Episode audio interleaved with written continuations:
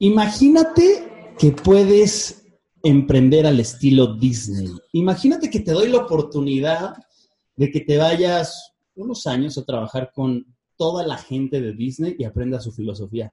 Bueno, hoy en The Tito Show te vamos a llevar un viaje donde emprendas al estilo Disney.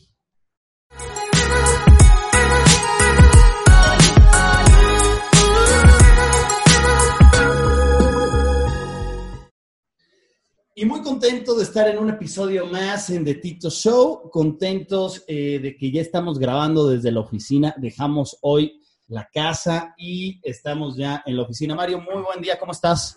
¿Qué onda, Tito? ¿Cómo estás? Saludos a toda la gente que, nos está escuchando. Y sí, como dices, después de tres meses, caray, de tres meses encerrados, ya pudimos venir acá a la, oficina, eh, pero muy contentos. El día de hoy es, un tema interesante, de verdad a mí me, me causa pues ahora sí que mucha curiosidad con nuestro invitado que, tenemos el día de hoy. Tengo un millón y medio de preguntas que hacerle del tema y ahorita tú lo vas a presentar mejor, así que quédense porque de verdad les va a interesar muchísimo. Es un tema muy, muy bueno. Bueno, aquí tenemos desde, desde Anaheim o desde China. ¿En dónde estarás? ¿En dónde estará nuestro invitado Juan? Muy buen día, gracias por estar en Dedito Show. Cuéntanos en qué parte del mundo estás. Ya no estás en Disneylandia, güey. Es lo bueno, aunque se vea en el video que atrás están los premios de Disney. Cuéntanos en dónde estás.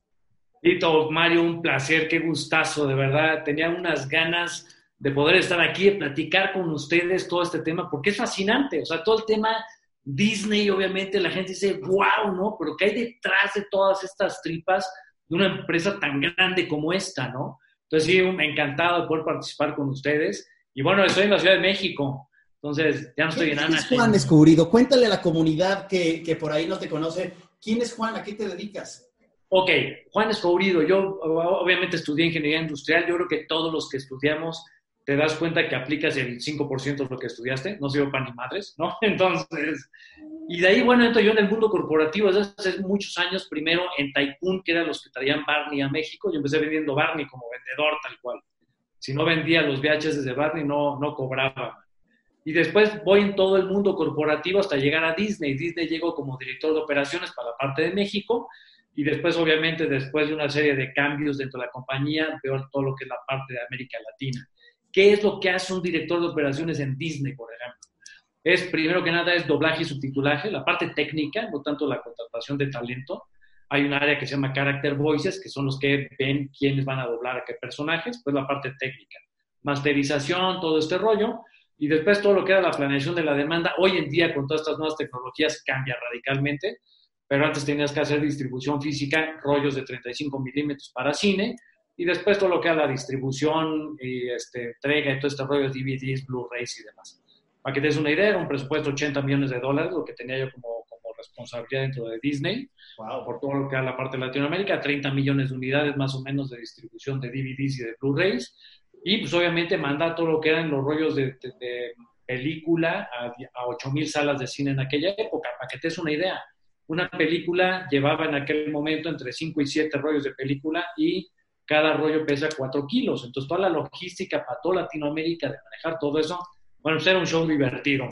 O sea, fíjate cómo ha evolucionado el mundo. Hoy, ¿cómo lo mandarán? ¿Qué por WeChat o qué? Está el streaming, ¿sí? Sí, tal cual. Es, es una línea que está súper segura y te lo manda directamente a la consola de cada uno de los cines. cuestión de segundos, cara. O sea, esto quiere decir que Disney eh, incrementó sus utilidades de una forma interesante. Una brutalidad, para que te des una idea, todo lo que fue la salida de todo esto a través de las nuevas tecnologías, pues la compañía redujo en casi 2.000 empleados. Y aparte almacenajes, robos de DVDs, este, bueno, una serie de factores enorme, man. Wow, qué dato tan interesante. Oye, Juan, cuéntame un poquito más atrás. ¿Cómo llegas a Disney? ¿Por qué llegas a Disney? ¿Cuál, cuál es el camino? ¿Qué pasa para llegar a Disney? Ahí te va, ha sido muy curioso porque, bueno, yo estuve, yo empecé, como les digo, en Tycoon, empezando en la parte de ventas. Yo, era, yo tenía que ver a varios retailers para la parte de la venta de, los este, VHS de Barney. Y de ahí te va llevando de un lado a otro. ¿Por qué? Porque obviamente dentro de cada una de las industrias, ustedes lo saben muy bien, pues todo el mundo se conoce. Al final son como pequeños, pequeñas células, ¿no? Pequeños grupos. Entonces yo conocía a toda la gente pues, de Warner, Fox, Universal, de toda la, industria. Y casualmente, excepto Disney. Eh, o sea, como yo estaba en la parte de ventas y después en operaciones ya en, en Tycoon, pues no había tanta comunicación con la gente de Disney, pues porque no había esquemas de distribución con otras compañías. Pero todo te va llevando de la mano y tú al hacer una buena chamba dentro de la industria, pues al final tu nombre va saliendo eh, pues en la boca de la gente, ¿no? Y un día me habla un headhunter, eh, ya había tenido ya alguna relación con el director de operaciones en aquel momento de Disney, me dice, oye, pues que hay una posición, yo decía, ay, sí, hombre, siempre están, los headhunters siempre están igual de, no, que mira, viene esto y al final nunca pasa nada.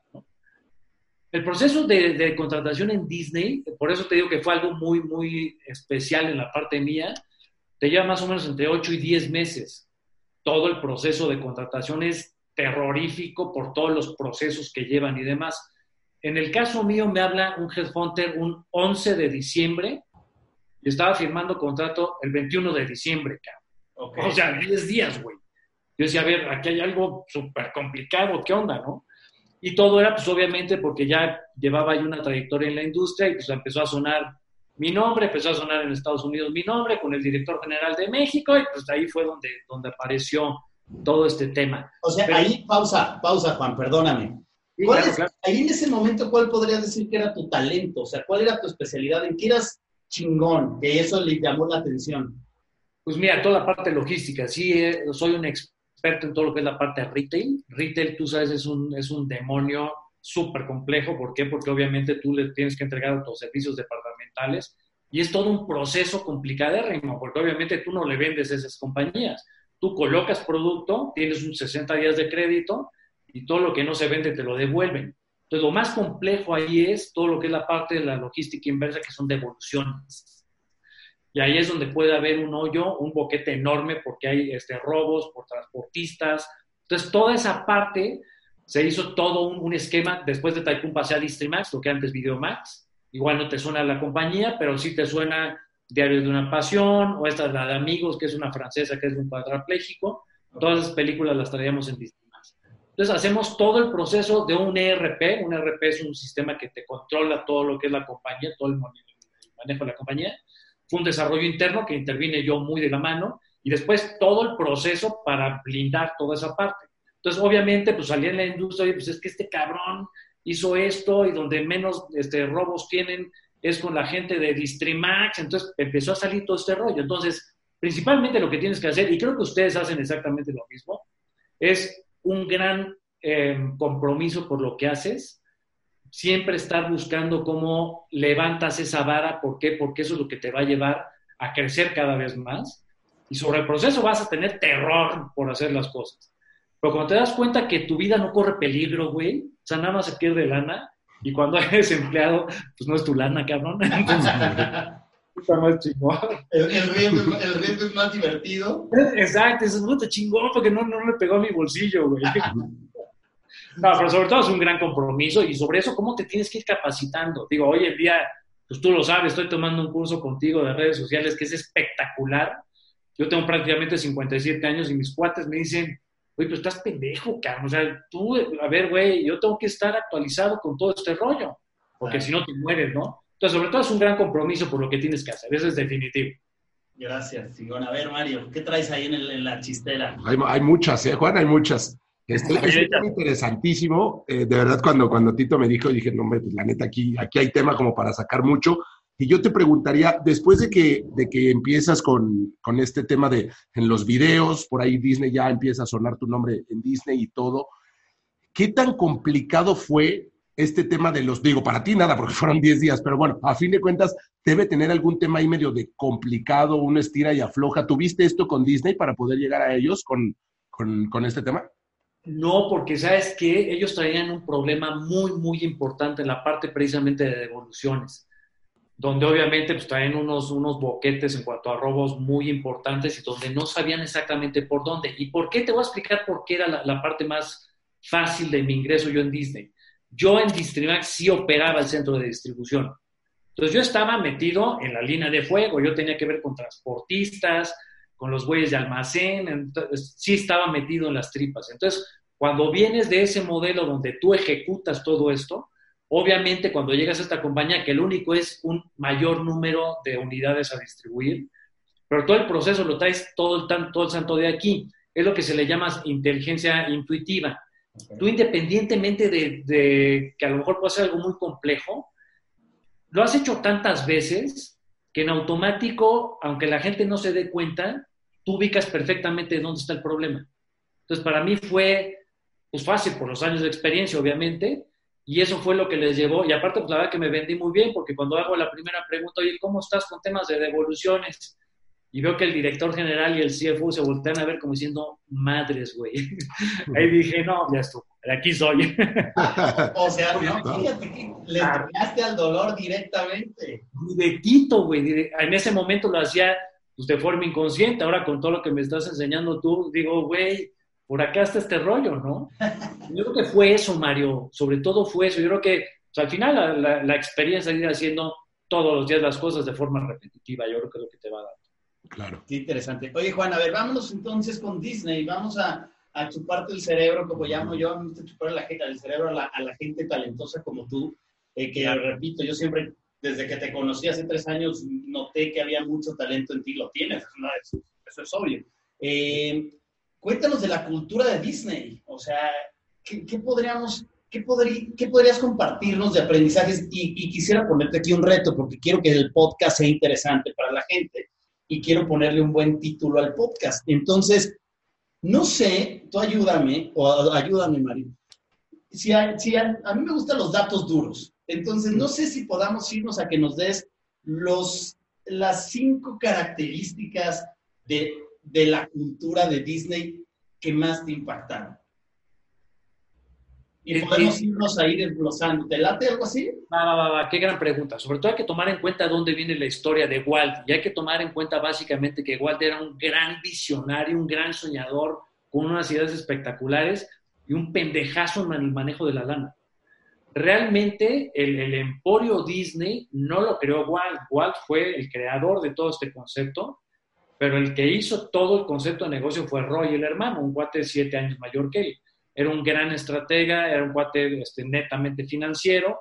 Y dice, a ver, yo tengo que buscar la forma de vender todo lo que dice, todas estas pinches locuras de mi hermano, y yo tengo que hacer que este pinche negocio funcione. Entonces, Disney tiene dos pilares súper importantes que creo yo que es ahí donde está la esencia. Bueno, primero que nada es una gran cultura de eh, eh, contar una gran historia todo está a través de la historia de este gran ratón, y el ratón es el jefe de todo mundo, pero principalmente lo que se enfoca a Disney en primer lugar es en sus empleados, no es el cliente, no los números, sino que el empleado tiene que estar impactantemente bien cuidado. La compañía te cuida de una forma espectacular, pero aprieta muchísimo en la parte de los resultados, como bien dices tú, y ahorita te digo la parte de datos duros, ¿no? Entonces, primero que nada es esa cultura de, güey, o sea, tú eres parte cast member, tú eres miembro del elenco, este es un gran escenario y nuestros invitados son los que vienen a este gran show, ¿no? Entonces tienes que hacer todo eso. Entonces, parte de la cultura es cómo te cuido, pero hay todo un proceso, Tito, Mario, de una capacitación intensa los primeros tres meses. Tú llegas a la compañía y para cualquier posición, ¿eh? Puedes llegar a una posición de dirección y no puedes tomar una sola decisión antes de tres meses. ¿Por qué? Porque tienes que entender la filosofía y la cultura. Una cosa son los números y demás, pero hay muchas cosas alineado con el ADN de la, de la marca, qué tipo de productos son los que estás manejando, si es standard characters o los, los, eh, los este, personajes Mickey, Pluto, todos estos, o si son fílmicos, o si son este, eh, temas de directo a televisión. Hay mucho concepto por ahí. O sea, pausa, perdón. los primeros tres meses, entonces, es entender el porqué de la empresa y el ADN de la empresa y entender toda la filosofía. Eso es lo primero. Te hacen que te meten aquí el chip de lo que es estar en Disney, que entiendas esa parte.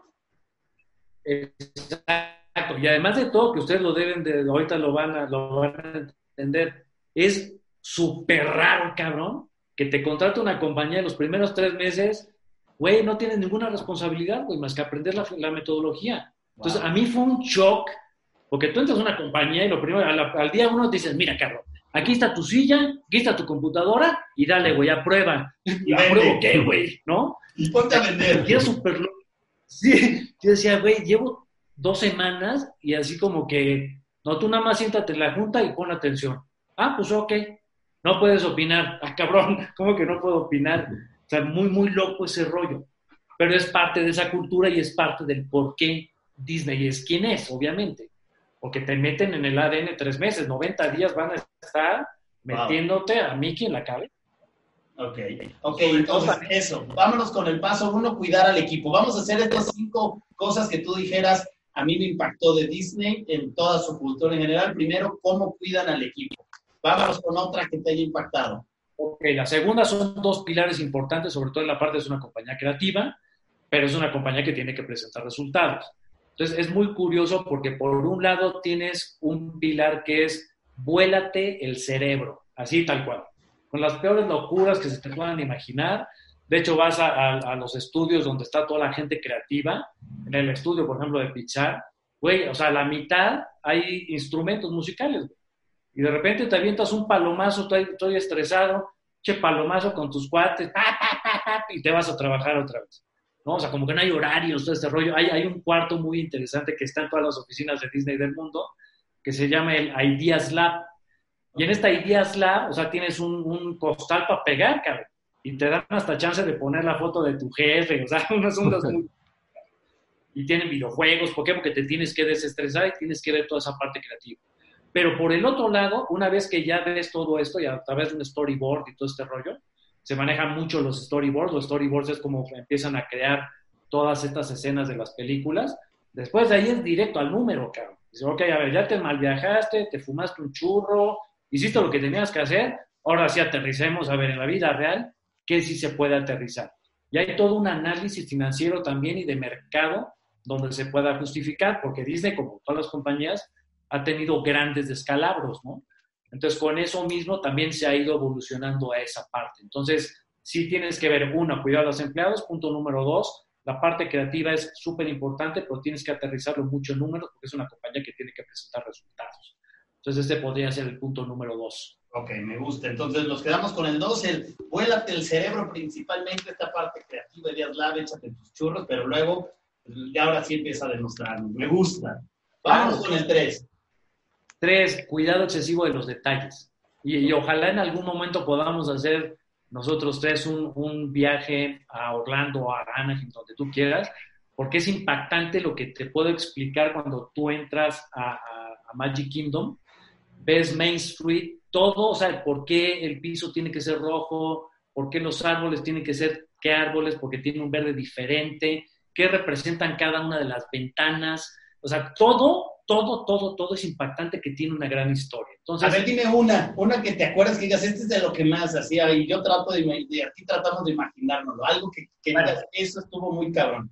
Hay dos, hay dos cosas que sobre todo una es por la parte de reconocimiento a los empleados que han hecho cosas grandes dentro de la compañía y dos como el juego de colores. Tú entras en Main Street, por ejemplo, todo el piso es rojo y los árboles tienen que ser de un verde muy verde. ¿Por qué? Porque hace un contraste impresionante. Entonces ves el, ves el, cielo de una forma espectacular el color. Al final el cielo no puedes cambiar el color, pero todo ese cambio del rojo del piso con el verde de los árboles te da un efecto tridimensional muy loco.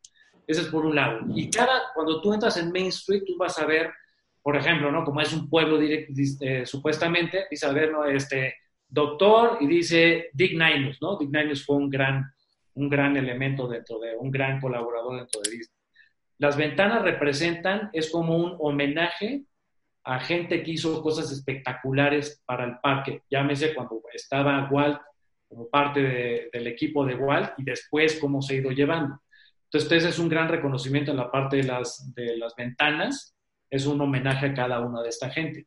Entonces, cuando entiendes todo el, el, concepto, igual antes de entrar al parque, igual el piso es rojo, porque es la alfombra roja que te estoy dando la bienvenida. Ya. Donde están, o sea, han ido a Disney, obviamente. Cuando tú ves la entrada, que ves la estación del tren, cada semana se cambian las flores, güey. Cada semana, acá. Qué dineral. Las flores preciosas todo el tiempo. Es que ahí es la primera foto que se toma. Sí. sí, es la primera. Y además de todo, algo también impactante y que estuve también ahí porque decían tienes que eh, vivirlo. Y hay un curso que se llama el ILS, International Labor Standards, que tú tienes que tomar ese curso cada año dos semanas. Y parte de ese curso trabajas un día en el, en el parque, te pones una botarga, la madre, tienes que vivir la experiencia. Pero es, es, impactante cómo ves la cantidad de detalles de todo esto, ¿no? O sea, el piso rojo, que es la alfombra roja que te estoy dando la bienvenida, o sea, todo el speech de cada uno de ellos, tiene que ser unos grandes actores todos los que ven la parte de las atracciones. Entonces es, güey, espectacular. Y con todo eso, y sobre todo este podría ser un punto 3.5, vamos a llamarlo así, tienes toda esta parte de la magia, pero Disney tiene 12.000 normas internas. Imagínate, ¿por qué es? Puta, porque no te puedan demandar por, por plagio, este, no sé, cosas de parques, cosas de este, derechos de autor, hay un chingo de más. Y parte de eso lo que tienes que blindar es, es, para que no te vayan a demandar. Les voy a platicar una anécdota muy rápida que no, algunos tienes estos, donde, o sea, tú tienes que trabajar ese día en el parque, entonces me tocó ponerme una botarga, un oso, te tiene que llevar de la mano porque, güey, pesa 35 kilos, puta, y estás a 35, 40 grados, no puedes estar más de 20 minutos con la botarga. Y después de ahí te ponen en una estación para que tú vivas la experiencia del contacto directo con el cliente. Yo me acuerdo un año, me tocó fuera de, había un puesto de helados fuera de la atracción de Piratas del Caribe. Y hay una madre que se llama Code 5 o Código 5. Si ven algún problema grave, el Código 5 tienes que avisar. Entonces, cuando estaba yo ahí, sale un chavito de, la atracción de Piratas del Caribe, ya sabes, con todo el hocico floreado, güey, sangre, la camisa, yo digo, pues código 5, pues el güey ya sabe haber abierto, pero nada, güey. Sea, apenas. Güey, se los juro, llegó SWAT, cabrón. Puta, paramédicos. Puta, ya sabes, la caja esta que sacan toda la serie de cosas. Bueno, veían al, niño, le abrían la boca. Y el papá hasta, hasta apenado. Oiga, no, no le pasó. No, no, no, no, no, no por favor. ya sabrás, güey. Yo decía, pinches gringos, no manches, pinches exagerados, cabrón. Obviamente le quitan la, playera al chavito, le ponen una playera de Mickey. Bueno, hicieron todo un show. claro. Acaba todo este rollo. El papá, bueno, ya sabes, el papá y la mamá miados, decían, no manches, qué bruto la atención de Disney. Y dice, oiga, este nada más es una, una hoja de satisfacción que si los atendimos bien, no sé qué. Oye, es un disclosure, cabrón. Claro. Uf, no, no, me puedes demandar, cabrón. Claro. O sea, y yo decía, entonces cuando les digo, oigan, no manches, ¿cómo? Dicen, no, cabrón, nos estamos blindando. Entonces, ese tipo de detalles es a lo que, a lo que llamo yo del, cuidado excesivo de los detalles. No solo en la parte creativa para que tengas una gran experiencia, sino cómo a través de este gran concepto blindas también a la compañía en un concepto que te puedan demandar. Por Oye, pero fíjate aquí qué interesante, o sea, porque todo se escucha perfecto, pero ¿cómo logras hacerlo perfecto? Imagínate el tipo de personal que tienes que tener ahí, gente intelectual, que tienen que ser los más chingones en lo creativo. O sea, ¿a quién chingados contrataron para decir, a ver, hazme algo increíble aquí para que el piso sea rojo y haga un, un contraste y, alguien que piense como abogado? Entonces, o sea, ¿qué personas tienen ahí pensando todo, este, todo eso, no? Hay los Imagineerings, gente que se la pasa pensando ideas, viendo, evaluando, todo el santo día. Es impresionante. Y obviamente es a través del tiempo, ¿no? Obviamente, tendría que haber, tenido una demanda, güey, ¿cómo nos brindamos? Salió un Imagineer, no, pues vamos a hacer el concepto así. O sea, ha sido a través un de... Un Imagineer, wow. Ese, la frase está cool. Ese no puesto no lo conocía, el Imagineer. o sea, ¿tú crees que toda empresa tendría que tener un Imagineer? Sí, por supuesto. Es parte de lo que te va a dar, eh, a ver, Tito, Mario, ustedes dos, tú, ustedes van a cursos, se están capacitando también para ver cosas nuevas constantemente. Si tú, y les platico una historia, o sea, Disney obviamente estaba prácticamente quebrado en 1939 cuando estaban este, filmando eh, Blancanieves. Blancanieves fue el primer el fílmico, este, un largometraje de animación. Y de hecho, Blancanieves fue el que salvó de la quiebra a Walt la última vez. Y de ahí empezó. De hecho, los headquarters, les voy a mandar la foto para que la pongan después, está el edificio de donde está pues, Bob Iger y todos los, ahora sí, los, picudotes, son los siete enanos deteniendo el techo, que eso quiere decir es un homenaje a Blancanieves, que gracias a Blancanieves salvó el techo de que se cayera la casa de Disney. Pero después que viene todo este tema de Blancanieves, pues, güey, había un reto enorme porque se puso una vara súper alta, güey. Fue el primer Oscar en película de animación este, en la historia, cabrón. Entonces ahí, puta, pues ok, sí, ya el aplauso. Y luego, güey, ¿y ahora qué sigue, cabrón? ¿Y qué siguió? No, y siguió, ya sabes, pues Dumbo y Pinocho, unas iban bien, otras iban mal. Después traía un downsize durísimo Disney, este, cuando muere Roy en 1971, y hay una debacle, porque obviamente las películas no tenían imaginación, todo era copy-paste de todo. De hecho, les voy a mandar algunos videos donde tú ves, este, no sé, Aristogatos con este, Robin Hood, y hay escenas que nada más cambian los personajes, pues son los mismos movimientos y todo. Y de ahí viene Michael Eisner, entonces salva a la, la, compañía, es cuando viene este, la segunda fase de Disney que empieza Rey León y levanta otra vez todo el rollo, y después viene otra debacle al final de la historia de Michael Eisner en 2005, donde películas terribles como eh, Hércules, Jorobado Notre Dame, Lilo y Stitch, este Atlantis, donde la compañía invirtió mil millones de dólares y solamente recuperó 400. Entonces, todo ha sido un proceso muy interesante y donde te das cuenta que cuando hay una falta de imaginación pasa este tipo de cosas. Entonces, sí, cuando hay una falta de imaginación, fíjate qué brutal lo que estás diciendo y que pocos emprendedores podrían invertir en eso, en cómo mantenerme creativo y sacando más cosas de la imaginación. Sí, por supuesto. Bueno, vamos con el 4, llevamos 3, vámonos con el 4. 4, enfocado en resultados. La compañía es extremadamente exigente con el, la presentación de resultados.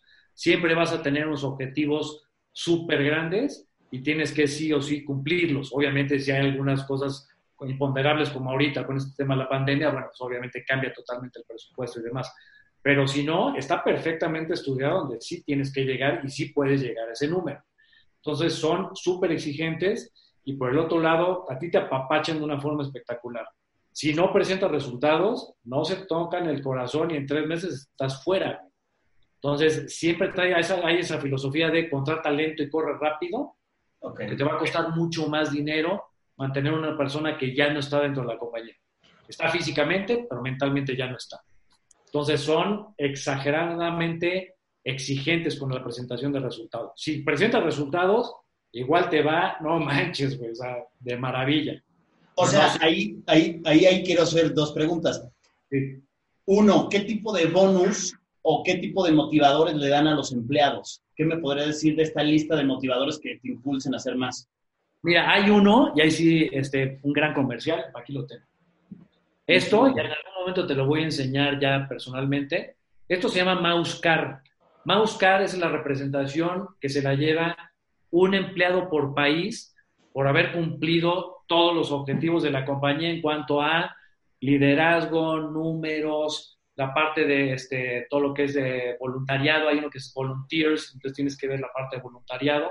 Entonces se lo dan a una persona de la compañía por año, además de pues, el bono y acciones, ¿no? Eso está chingón porque te cae la bolsa, pero al final la lana se da y te queda esto, ¿no?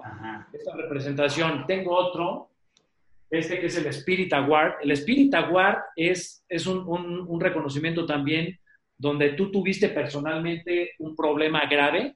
Yo tuve un problema de salud con una de mis hijas gravísimo, o sea, le daban dos meses de vida.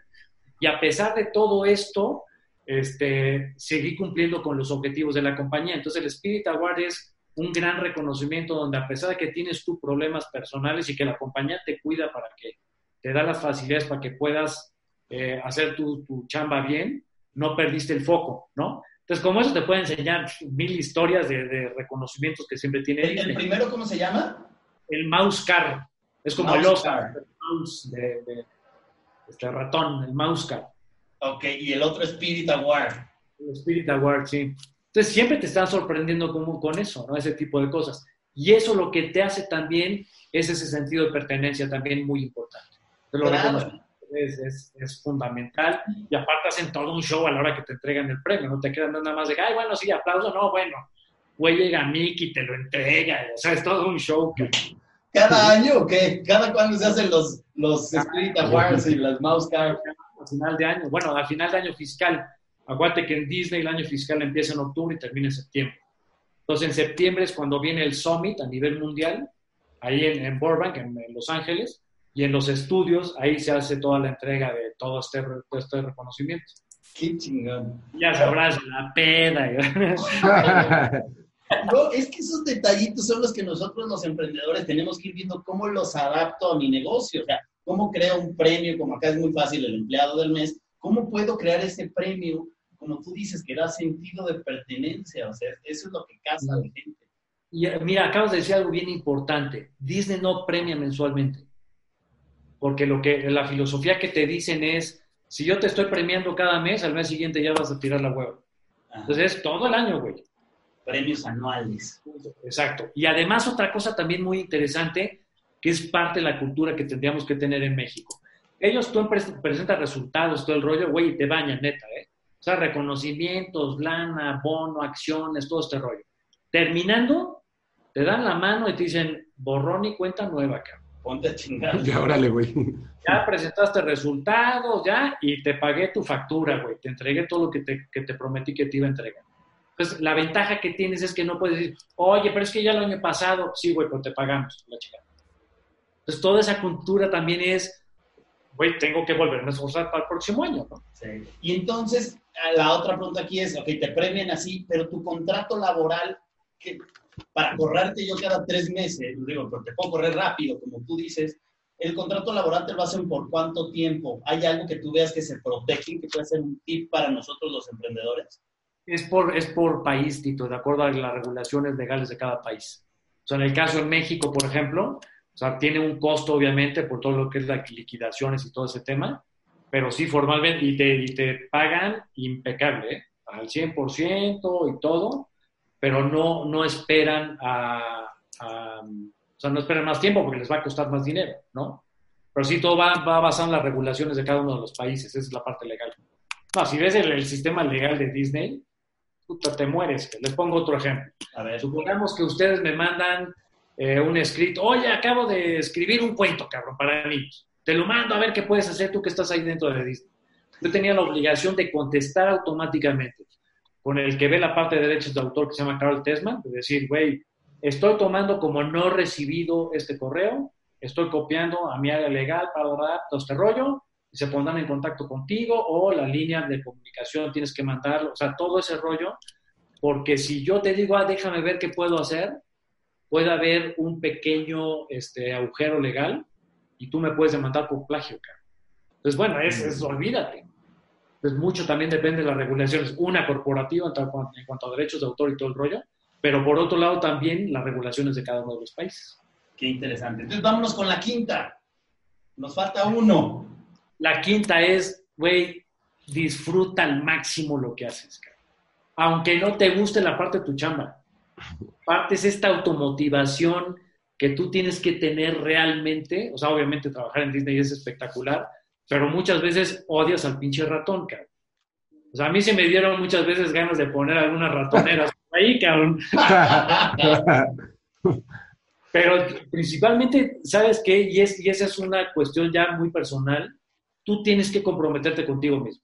Tú tienes que saber qué es lo que tienes que hacer, tienes que hacer tus números, tienes que saber hacia dónde te quieres llevar, hacia dónde quieres ir. Una cosa es donde tú quieres llegar, pero otra cosa bien importante, Tito Mario, es que no pierdas el foco de tus responsabilidades. Muchas, muchas veces lo que nos pasa es, y en el mundo corporativo pasa mucho eso, estás enfocado en la parte política de que te vean y a ver cómo puedes subir en el escalafón, que pierdes la parte fundamental que son tus responsabilidades por estar haciendo mucha, mucha área política. Entonces yo creo que el tú comprometerte, y parte del haber llegado yo a Disney, yo creo que fue eso, el haberme comprometido con mi chamba y el hacer ruido por mis resultados y no porque me conocieran.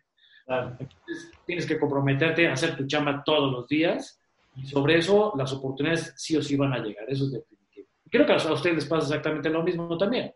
Claro. ¿Cuánto, ¿Cuánto llevas tú, Tito, en lo personal, subiendo videos en YouTube, por ejemplo? Sí, no, pues es un tema de compromiso. Yo llevo ocho años haciendo eso todo, toda la semana. Claro, aquí decir, no manches, pinche Tito, güey, pues llevo una semana y ya tiene pinche mil seguidores. A ver, no, güey, llevo ocho años haciendo un chorro de chamba.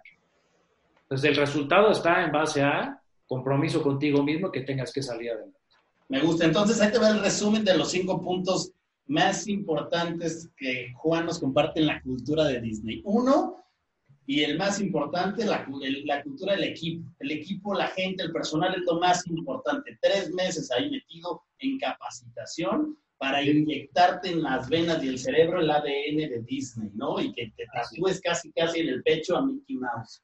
Exacto. Dos, volverte, eh, vuélate el cerebro, la parte creativa, que pienses todo el tiempo en ser más creativo, ¿no? La parte de la imaginación es clave. Tres, cuidado Tres. excesivo de los... Ajá. Pero ojo, en la dos, acuérdate, son dos pilares. Uno, vuélate, los, vuélate la, la cabeza en la parte creativa, pero tienes que aterrizarlo en números porque es una compañía.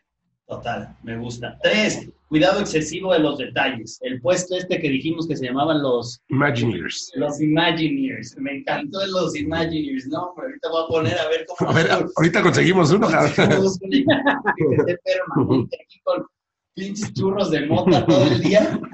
No me importa, pero me vas a sacar cosas creativas permanentes. Exacto. Cuatro, enfocados en los detalles al mil por ciento. Y quinto, el estar disfrutando al máximo lo que haces. Compromiso permanente. ¿Pues resumen ahí? Sí. Ahí está. Mario, ¿qué pregunta tienes? A ver, explota aquí, vamos a seguirle chupando el cerebro. Aquí me está brutal. Oye, Juan, a ver, a mí me queda una, una duda. Y desde hace muchos años, ¿eh? no, no es porque estemos platicando hoy en día, pero neta, desde niño, pues obviamente, bueno, gracias, tuve la oportunidad de ir, he ido algunas veces a Disney, pero siempre me pregunté, y qué bueno que estamos aquí, ¿por qué chingos no hay un Disney en México? ¿Por qué en Estados Unidos? ¿Por qué en Europa? No sé si sea muy tonta mi pregunta, pero ¿por qué no han pensado, si han pensado traer un parque a México? No, es buenísima la pregunta y te voy a decir porque son exagerados en el tema de números. Entonces, para que te des una idea, el tamaño de la compañía y lo que representa, no México, Latinoamérica. La compañía más o menos vale 60 mil millones de dólares y lo que es Latinoamérica representa el 8%.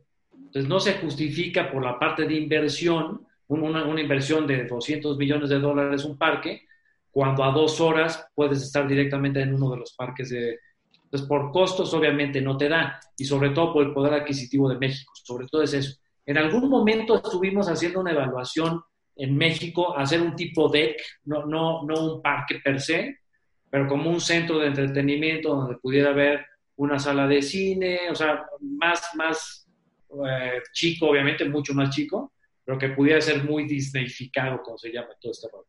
Y al final los números no te daban. Entonces es básicamente por eso, es realmente es por, por resultados. Y te dicen, mira, prefiero que la gente venga para acá, que es que no pueden venir, pues ni pedo, que, que ahorren. Claro. Pero pues, sobre todo el 70% del, del ingreso lo traen en el mercado interno, que es Estados Unidos.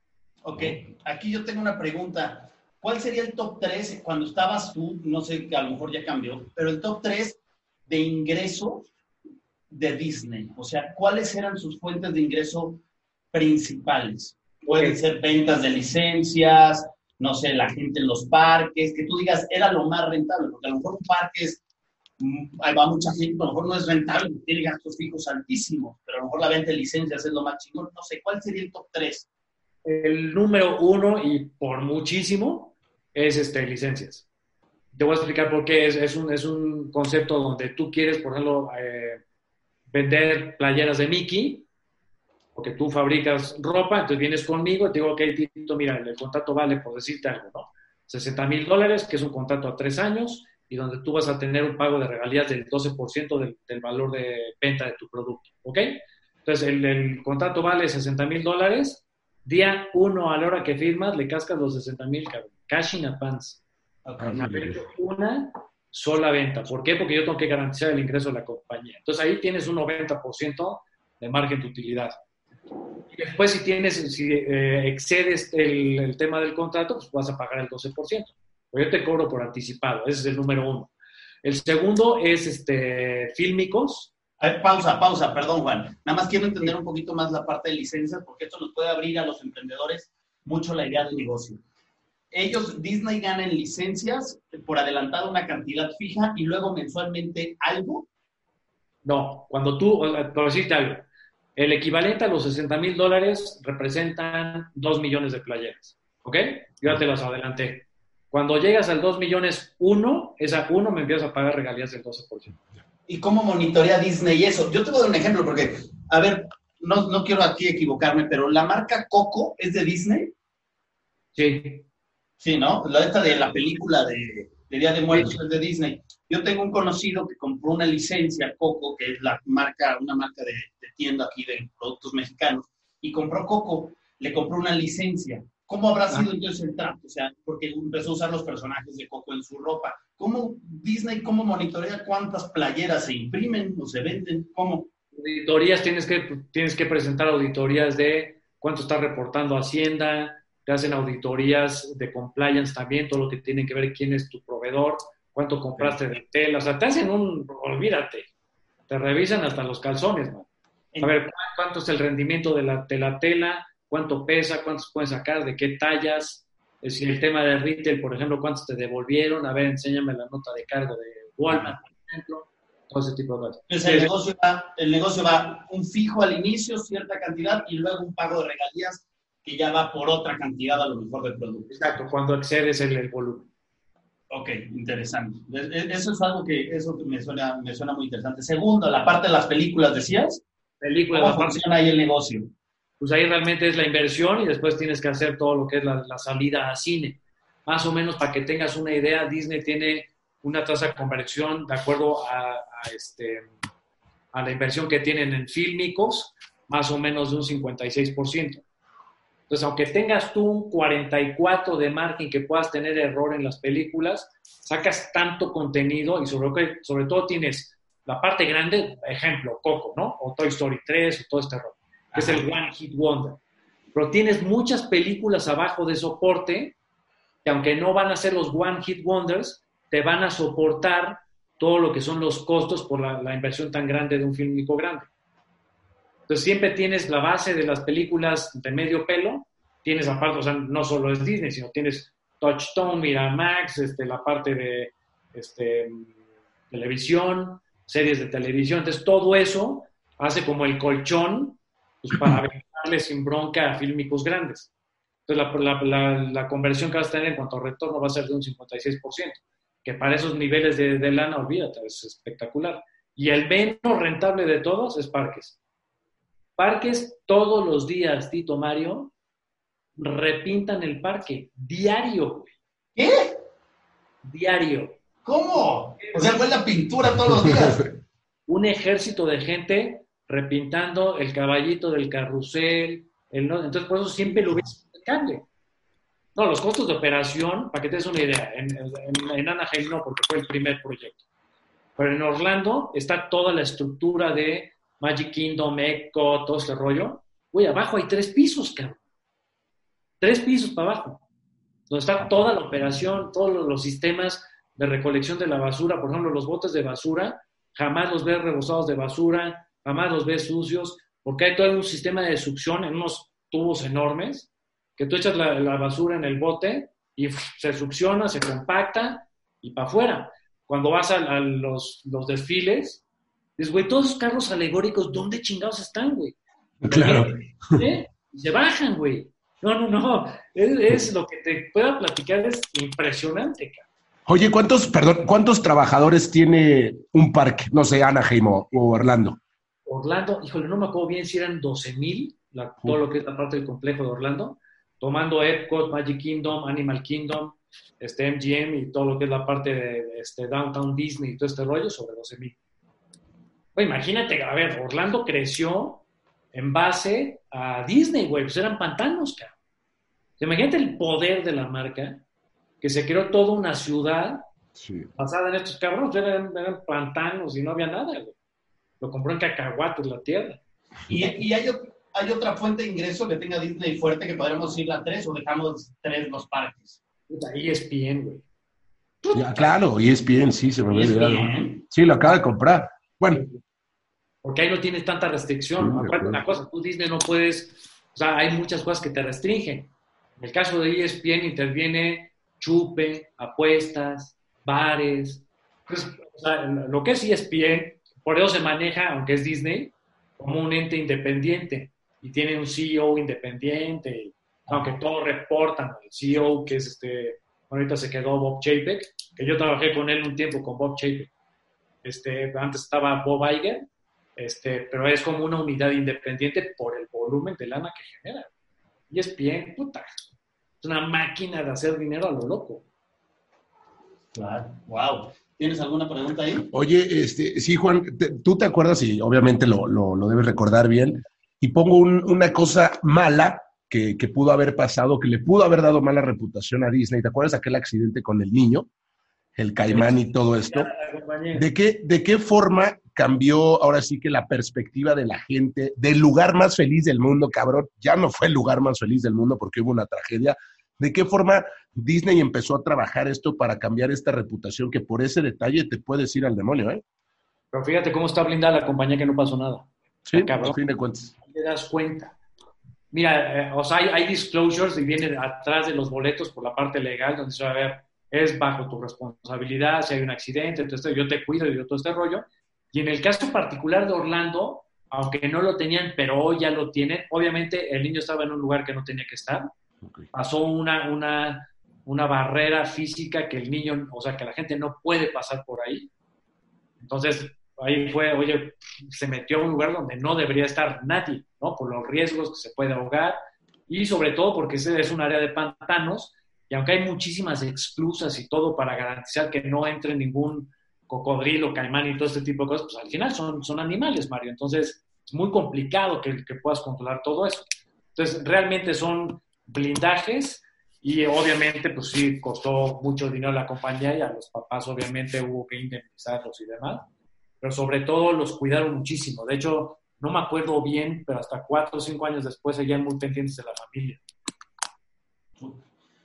Juan, pues ya para irnos a la parte final de la entrevista que ha sido de muchísimos tips muy bueno, y yo creo que podríamos durar aquí pues, varios días platicando, ¿no? Eh, ¿Qué podríamos decirnos entonces para los emprendedores que tú podrías decir las cosas que tienes que hacer como emprendedor después del aprendizaje de una empresa como Disney? que te pueden ayudar a alcanzar el éxito más fácil. Digo, puedo ir con los cinco cosas que ya vimos, pero tú, ¿qué, qué le puedes decir a la gente que nos está escuchando, que es emprendedora y que tú estuviste tantos años en Disney, que sí o sí tiene que hacer? Primero que nada, si tus colaboradores, ya sea, ya sea tu socio, gente que trabaje para ti, todo, el reconocimiento formal y hacerlos incluyentes como parte fundamental del crecimiento y del éxito de la compañía.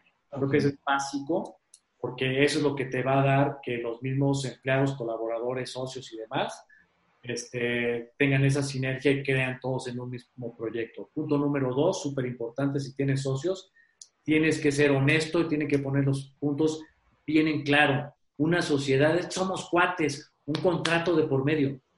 Tiene que haber blindaje por todos lados. ¿Por qué? Porque somos muy cuates y le damos muy bien. En el momento en que empieza a intervenir la lana, y alguna cierta este, desconfianza, ya valió todo gorro, Entonces, desde el día uno, mi, eh, recomendación siempre es asesórate con un abogado y si tenemos esta gran amistad, tenemos que ponerlo por escrito para brindarnos los dos, porque a lo mejor tú hoy estás soltero y después te casas y resulta que tu vieja está súper loca, te empieza a meter ideas a ti, tu socio te está robando y se vuelve un desmadre con algo que no debería de volverse. sí o sí tienes que ver la parte legal. En México somos muy dados a, no, pues ahí la vamos llevando. No, no, no, güey. Tiene que haber formalidad en todos los acuerdos. Eh, tres, enfocado en marketing y ventas. En la compañía más grande del mundo de marketing es Disney. Todo el día. Está Disney, eh, mucha gente dirá, oye, pues ya no necesita promociones Disney, no, ni madre. Si lo ves, hasta, es igual que Coca-Cola, güey. Claro. Coca-Cola puede estar en el, en el rincón más recóndito del mundo le mete una cantidad de toneladas en publicidad y en marketing, porque tiene que haber posicionamiento de marca. Pues sí o sí, tú me lo has enseñado también en el curso que estoy tomando contigo, que es espectacular. Por cierto, para que todos los que te escuchen tienen que tomar ese curso, por favor. me abrió un panorama totalmente diferente. Tienes que estar enfocado en cómo constantemente tienes que estar atrayendo a esa gente. Y punto número cinco, puta, échale, güey. Al final nos vamos a morir, cabrón. Claro. Eso, apuéstale tu resto y resulta que apuestas tu resto y lo pierdes y después vuelve a salir otro resto, güey. Y dices, puta, está poca madre, ¿no? Básicamente creo que sería eso, Tito. Gracias, Juan. ¿Qué sigue para Juan, eh? ¿Qué sigue para Juan ahorita, después de toda esta experiencia, todos estos años de gran aprendizaje allá? ¿Qué sigue? ¿Qué viene? ¿Qué viene, Tito? Y, parte tú me hiciste abrir este nuevo panorama de todo lo que es capacitación y muy enfocado en esto, un, un esquema de negocios muy enfocado en la metodología Disney, donde obviamente vienen los pasos normales del pero mucho más enfocado a todo este tema de creatividad y demás, y cómo puedo ayudar sobre todo a la gente. Yo, yo creo que lo más importante hoy en día, lejos de haber tenido la oportunidad de haber estado en una compañía tan grande y tan importante y donde le estoy y le estaré agradecido toda la vida, es nuestra responsabilidad como seres humanos, tenemos que compartir este tipo de experiencias, ya sea a través de que yo la viví o a través de libros, cursos, todo este rollo, o que tenemos que hacerle la vida más eh, fácil a la gente, más fácil en cuanto a que todo el proceso que tienes tú de emprendimiento, que la curva de aprendizaje sea más, más rápida, creo yo. Ok, Mario, ¿alguna pregunta por allá última? Lo último, eh, Juan, ¿con qué te quedas de, haber trabajado en, en, esta maravillosa empresa, tanto en lo personal eh, como en el tema laboral? ¿Qué fue lo que más te dejó? Qué bueno. ¿Sabes qué? Te inyecta una pinche pasión y yo creo que lo expreso en la forma de hablar, ¿no? Yo antes de entrar en Disney era un güey totalmente diferente. Y todo este concepto, te arman todo el concepto de ser un gran actor, que después ya es parte de tu ADN, es parte de lo que les decía cuando tú tienes esta capacitación los primeros tres meses y después es todo el tiempo, güey. Te está sorprendiendo todo el tiempo. Entonces, todo esto es, se vuelve parte de tu ADN. Entonces tienes ese, va a sonar muy mamón lo que les voy a decir, pero tienes como que esta alegría por vivir, donde todo lo ves, oye, qué chingón, cabrón, a ver, oye, pues que nos va a cargar la chingada. Bueno, pues nos carga juntos, ¿no? O sea, y al final es eso, yo creo que esa pasión, te inyectan esa pasión por hacer las cosas de forma diferente. Oye, Juan, me encanta la verdad la energía. Tenemos que en algún momento, tengo que llevar uno de mis cursos y fusionarte en uno de mis cursos y, y que les des una hora de algo a, a la gente ya cuando regresen los cursos físicos. Güey, ¿te gustaría? ¿Nos unimos o no? Pero más que encantado, lo que tú me digas, ahí estoy, pero encantado la vida, qué mejor que poder estar en uno de tus cursos, bueno, sería un honor de verdad para mí. O sea, será buenísimo fusionar y armar algún cursito que tenga entre los dos esta metodología Disney. Vamos a pensarlo, darle una vuelta y dime qué podríamos armar y hacemos un mix con algo así de lo que aprendiste. No sé, digo, hay que tenemos que cuidar el tema legal, no podemos salir a la calle diciendo que andamos perdiendo metodologías Disney, nos va a llegar la, la pinche multa. Pero algo, no sé. Eso yo lo blindo, no te preocupes, hablo con tus que somos muy transparentes, entonces les pagamos un fee chiquito y ya no hay tanta Eso, chica, qué bueno que tienen los contactos ahí. No, pues la próxima vez que vayamos hablando, te voy a hablar. Háblale a alguien allá pesado, por favor, para que nos pongan el VIP. Exacto, exacto. Oye, hay, hay una parte VIP, super VIP, porque obviamente donde está el castillo de Orlando, la parte de arriba habían hecho un departamento para Walt, al final nunca lo usó. Entonces ahora hay todo un, un proyecto donde tienes que llevar una serie de procesos y puedes pasar una noche ahí. Entonces, bueno, ya sabrás, es, está súper cursi, la neta, güey. O sea, yo pero está bueno. Pero está chingón, o sea, la expectativa es chingona. Juan, pues te agradezco tremendamente el tiempo. Gracias por, por toda esta información. Seguramente seguiremos ahí haciendo cosas. Yo te lo he dicho, tienes demasiado conocimiento para explotar, o sea, ya tendrías que haber tenido un libro eh, contando todo esto, eh, vienen tus cursos. Eh, ya no pares el ritmo porque ya quiero ver, a ver, dime aquí en vivo que quede registrado para cuándo va a estar tu libro. Comprométete aquí con la comunidad. Octubre y además de todo que ya después te voy a buscar en corto para la parte de la edición. O sea, octubre. Sí, octubre, 40 lecciones de vida que me ha dejado Ah, si me gusta. ya lo compro ya, ¿eh? Está bueno, le entendiste el marketing, ya entendiste el marketing. Y, y te lo juro, ¿sabes qué? está todo este proceso del 90-91, o sea, 90 días que le dediques 90 minutos a un solo proyecto. Literal, todos los días estoy de 8 a 9 y media de la mañana, no hay distracciones, escribiendo. Me gusta. Ideas y esto y dónde y saco cursos de todo lo que te este, tomaba en Disney y demás. Pues decir, güey, tiene que ser octubre, cabrón. ¿Cuántas páginas salen? No lo sé, pero bueno, por lo menos va a estar escrito. pues muchachos, muchas gracias Mario, gracias nuevamente. Gracias Tito, gracias Juan. Después echamos unos tequilas. Esta plática tiene que continuar con tequilas. Por supuesto, Mario, Tito, y da que honor, un honor. Muchísimas gracias por la invitación. Gracias a todos los que nos escucharon aquí. Recuerden compartir este podcast con la gente que consideres que quiere emprender y necesita esta información. Compártalo, mándaselos, lo necesitan Déjenos sus comentarios acá abajo. Esto fue de Tito Show. Nos vemos la próxima semana. Pónganse chingones, por favor, porque después de esto ya que no se pone chingones, se salió con energía, ya no sé qué está haciendo. Cuídense, muchachos. Gracias a todos. Bye bye.